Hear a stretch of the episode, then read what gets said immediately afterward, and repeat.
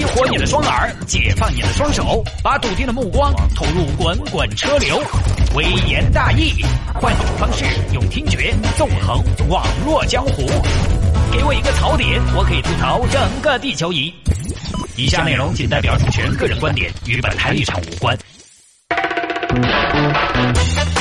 欢迎各位继续回到今天的微言大义。在上一小节的节目当中呢，谢探给大家现场表演了脱衣服，因为直播间确实太热了，然后我穿了一件外套呢，我决定把它脱掉。有的时候在五点到六点上节目的时候呢，相对比较轻松，语言量也没有那么大，而且呢也不需要表演，也不需要什么说话的时候太用力，所以呢就不会太热。但是进入到微言大义，我突然就发现这个人的温度是迅速的上升，所以我们这个啊是个体力活来着。有听众朋友说：“探哥，你脱衣服好娘啊！” 我问你怎么看出来我娘的？你又看不到我，对不对？我脱个衣服怎么了？我脱衣服就娘吗？那些很 man 的人，他们就不脱衣服吗？真是。我们这些大大方方脱衣服嘛，就刚好显得很 man 嘛，对不对？来看下面这条：女子花六十八万被摸十次脸，对方称可以年轻二十岁。今天两条事情就是 没文化真可怕啊！这就是传说中的周星驰的还我飘飘拳。来看吧，这个事情发生在南京。南京有一位文女士，文女士呢人过中年。这儿顺便提一下啊，最近网上也掀起了一股关于这个中年的标准的争论。原因是，呃，有什么联合国的认定，一九九二年出生的人已经进入中年。还有前段时间那个，呃，朝鲜籍的男子在马来西亚遇害的时候，呃，有新闻报了说，这个施暴者或者说凶手呢，有一名是一九八八年的中年女子。伤害到了很多八零后的朋友。最近又冒出来一个九二年出生的人，已经进入中年了。九二年都是中年了，那我觉得我们八零后应该算老年。我已经迟暮之年了，我觉得我可以退休了。国家放开我，我要退休，差不多嘛，对不对？感觉自己可能差不多寿命也就五六年左右的时间了啊，差不多了，也就这两年的事情。这两天呢，又有人出来澄清了，联合国人家没有这个标准，中年应该是四十四岁以后，也就是四十五以后算中年，四十五以前算青年。所以呢，看哥还是如假包换的青年。我那时候还冒痘痘的嘛，我咋可能承认自己是中年呢？对不对？冒痘痘嘛，那就是青春的表现噻。好，我们接着聊。文女士人过中年，女性呢一过中年，她其实有的时候就会有危机感了，因为上了年纪呢，那个皮肤也松弛了，光泽也没有了，皱纹也出来了，雀斑有的时候可能也冒出来了。恰恰女人的自信又很大程度上来自于长相，所以现在你看啊，很多女性她专注于保养，其实每年要花不少钱，不停的洗脸、美容、拉皮儿、光子嫩肤，想要留住青春，即便青春留不住。要让他走得慢一些，尝试了很多项目，总是觉得呢这个效果一般。有的呢效果当时觉得挺好的，但是，呃，可能刚刚啊这两天把这个脸提上去了，但是过两天嘣儿又掉下来了，不是长效的。那今天要弄，明天要弄，浪费时间。要么就是什么呢？副作用大。你比如说洗脸，大家晓得，美容院的那种洗脸，那个脸洗多了，时间长了看得出来的。就皮肤洗得很薄，皮肤薄就特别容易过敏。一过敏，脸上就姹紫嫣红的。你不要说美容院那种洗法了，就是当年以前那种可伶可俐的那个磨砂洗面奶，去角质的，你多用几次，哎呦，那直接搓的你脸疼。我觉得那个完全可以去抛光汽车都够了。说回来，常规美容呢，一是效果短期，二是有副作用。所以温女士一直在想，就跟当年秦始皇追求长生不老一样，一直在想有没有一种办法，副作用又小，而且又一劳永逸呢？这种我花多少钱都愿意啊。恰恰哈，这个文女士常到一家理发店去理发。这个理发店有一个师傅，给文女士剪了十多年的头发了。每一次文女士去，就直接找他，只找他。托尼在不在？在。啊，那你喊 David 给我剪。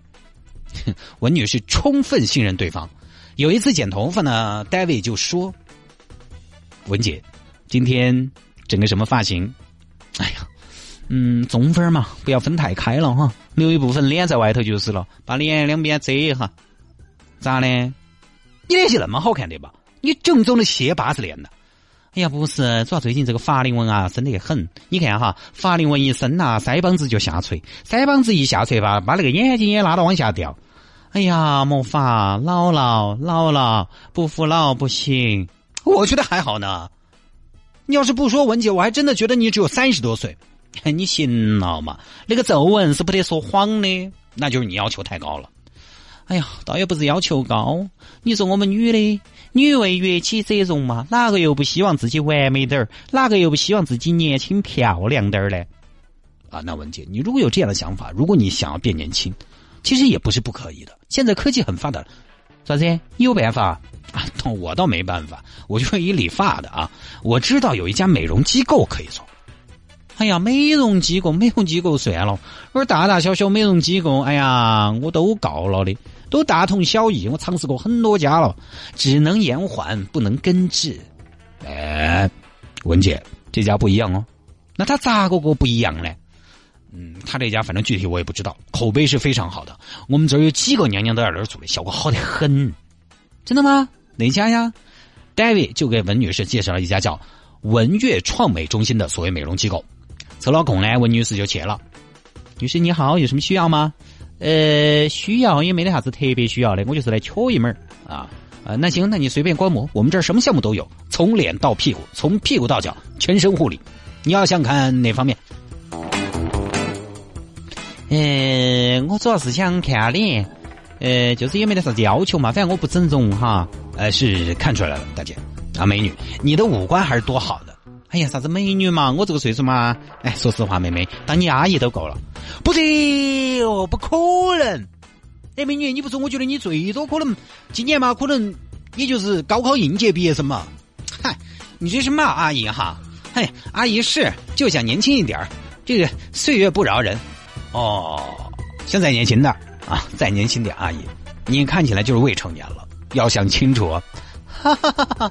哎呀，妹妹，你硬是我们女的哪儿嫌自己年轻的嘛？那这样，阿姨，如果你想年轻的话，我向你推荐我们的李教授。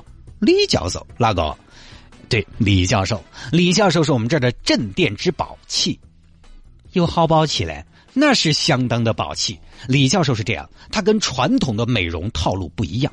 他呢是五岁开始练杂技，所以他手上的功夫特别好，手感特别棒。十岁到十五岁，又跟随海灯法师学了气功。你这个气功和杂技跟咱女人美容有关系吗？有。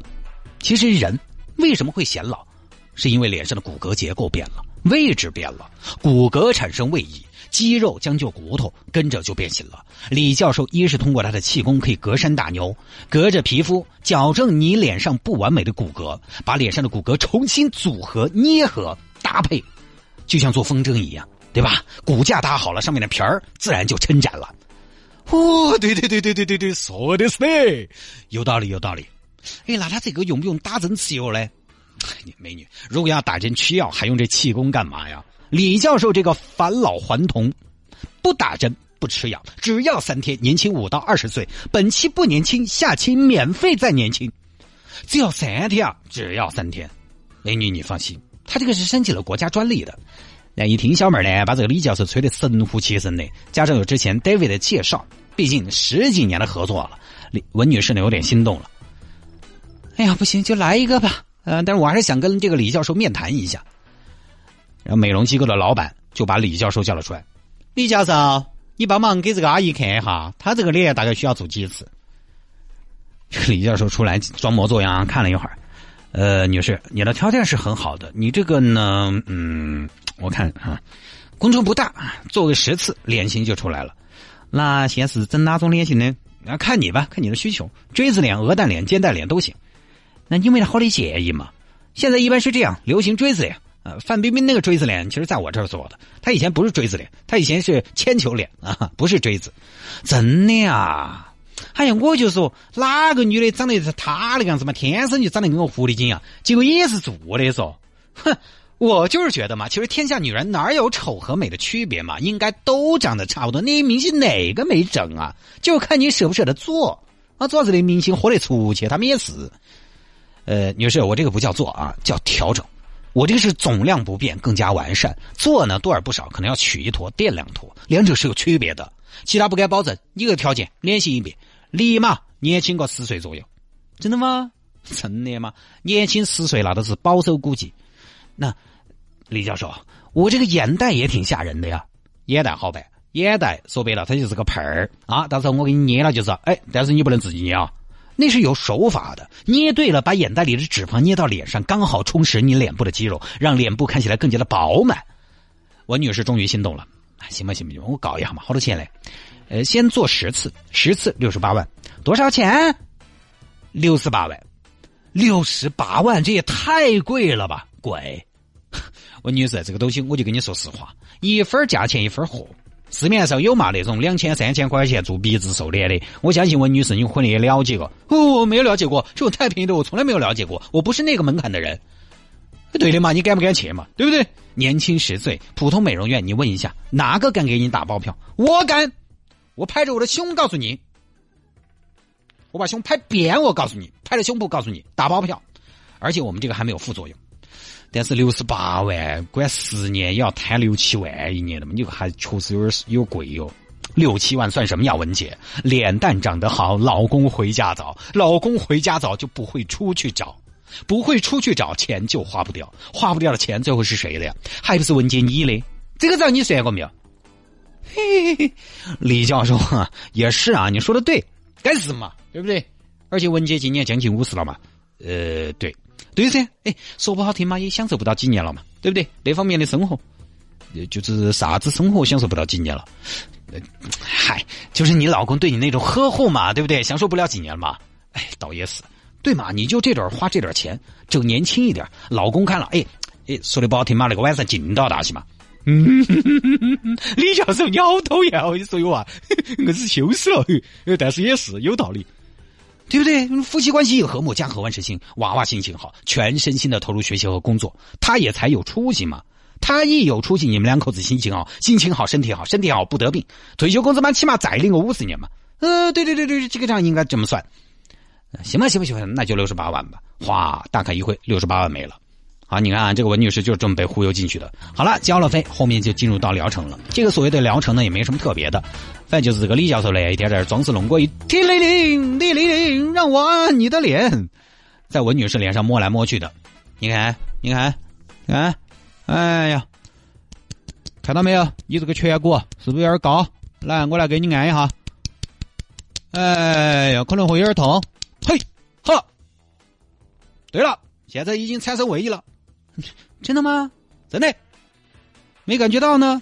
这个有过程啊，这是才开始呢，禁用的比较小。你想，地震只需要几厘米的错位，就是地动山摇的翻天覆地的变化。你这个，我告诉你，变化大得很，你到时候看嘛。然后天天在温女士脸上刷刷刷。几次治疗之后下来，温女士就在家照镜子，就期待着自己期待的那种变化到来。结果呢，期待中的变化并没有来。于是就去找李教授。嘿，李老师啊。这说的三天年轻十岁，这都两天了，软了好多盘了，咋没得影响呢？哈哈，你觉得没变化，两个原因：一是因为你天天看着自己，所以有些变化在你这儿它是一个平滑过渡，你察觉不到。哦，你喊那些几年没见到你的老朋友看一下，肯定会有变化。另外呢，这两天我发现了，你这个骨骼清奇异于常人呐，你的骨头我摸一下，嗯，这个钙含量是非常高的，硬度很高，看到没有？看到没有？都打都打不响，看到没有？真的呀，真的。所以呢，你这个矫正起来要慢一些。用掌法，我觉得有点悬，可能要用拳法啊，那不是拿去拿拿皮头子汗啊啊！我你放心，我会注意力道的。你这样坚持做，肯定会有效果的，你放心。又继续做，做到了第七次，眼看就只剩三次了，还是没什么效果。温女士又去找李教授，李老师啊，这我感觉还没开始，咋就要结学了呢？没有，它是这样的，一直要到第八次、第九次的时候才会有明显的飞跃。前面七次是调整，第八次是调整之后的咬合，第九次是咬合之后微调。那么第十次，恭喜你，你就是范冰冰了。哎，行吧，行吧，行吧，为了范冰冰嘛，我就坚持一下嘛，又做到了第十次，还是没效果。李老师，这个这个这个，哎呀，文女士不要激动，我发现了你这个呢是有点难度。我发现你不光脸部的骨头硬，而且肉还特别嫩。那么肉嫩有个啥问题？就是我不敢动胸了，所以我每次只敢挪一点点，十次大概只能做到这样。你要达到那个效果，要二十次，吞体次，没法，只有点点点点攒。你这个肌肤太嫩了，太娇嫩了，跟那婴儿的屁屁一样。我我跟婴儿的屁屁一样，那你怎么不早说呀？我怕你有负担，相由心生嘛，心情对这个影响也很大的。那啥子意思嘛？等于还要给六十八万吧？啊，这样。这样，既然你都做了这么多了，我给你推荐一个全身打造。这样呢，啊，你合在一起，脸部我给你个折扣，全身也可以做啊，也可以变年轻二十啊，可以，胸部、臀部啊都可以。这胸部、臀部不会弄骨折吗？你到时候我打成三十六凹，我就有点恼火了啊！这个不会，那好多钱嘛？呃，全身整下来一千二百万，明星身材哇！你 这个李教授真是敢说啊！一千二百万，哦，我一千二百万，我当啥子明星哦？我也找个八线小明星都够了嘛，对不对？人家这儿泰国才有个富婆，找了个小自己三十四岁的，一天可以二十八道的。我有一千二百万，我也搞这个行不行？我长那么漂亮，咋子呢？哎，李教授，我发现你这个步步为营，一步一个火坑哦。哎呀，文女士真的没有坑，挣的是个技术钱，挣的是个辛苦钱。到这儿来啊，文女士醒悟了，觉得自己被骗了，退钱。但对方肯定不退呀，你钱给出去要回来哪有那么容易？最后呢，文女士找到了理发师戴维。戴维，你给我介绍的啥子骗子公司？骗了老娘六十多万。文姐，这事你你这话搞笑完了，跟我有关系吗？你给我介绍来的嘛？我跟你介绍的，我又没让你去消费，我推荐你去看一看。你是成年人了吗？打十八岁就死嘛？你都要迎来第三次成年了吧？对不对？又没强迫你，选择权在你自己的手里嘛。最后呢，文女士找了媒体，媒体找了质监局，质监局联系调查发现，这个所谓的机构其实就是一个造型店，它连美容机构都不是，可能就是一个看起来规模稍大的理发店。店内还找到这个项目的广告牌，全称叫“微脸青春童颜设计”，来自意大利。你看，说话的中国养生美颜，又是杂技又是气功，结果来自于意大利，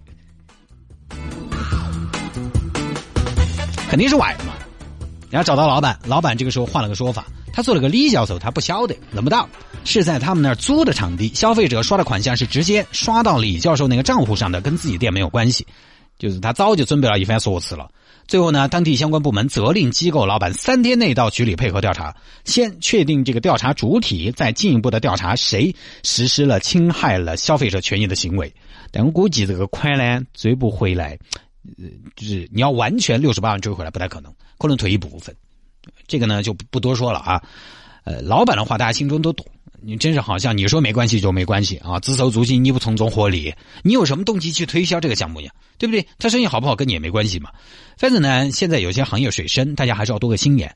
但这个事情呢，我觉得还上升不到水深的高度，它其实我觉得蛮浅的，对不对？但是你自己要信嘛？你说真有这么高明的技术，那些明星一天这样整那样整，那是何苦呢？